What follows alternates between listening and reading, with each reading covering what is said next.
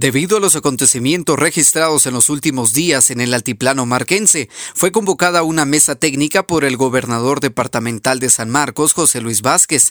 El objetivo es garantizar la gobernabilidad en el área no delimitada de los municipios de Ichihuán y Tajumulco del departamento de San Marcos, por lo que se ha coordinado el apoyo con ministros de gobernación en el que tiene como prioridad reforzar la seguridad con presencia de elementos castrenses y agentes de la Policía Civil. Desde Emisoras Unidas San Marcos, David Godínez, primera en noticias, primera en deportes.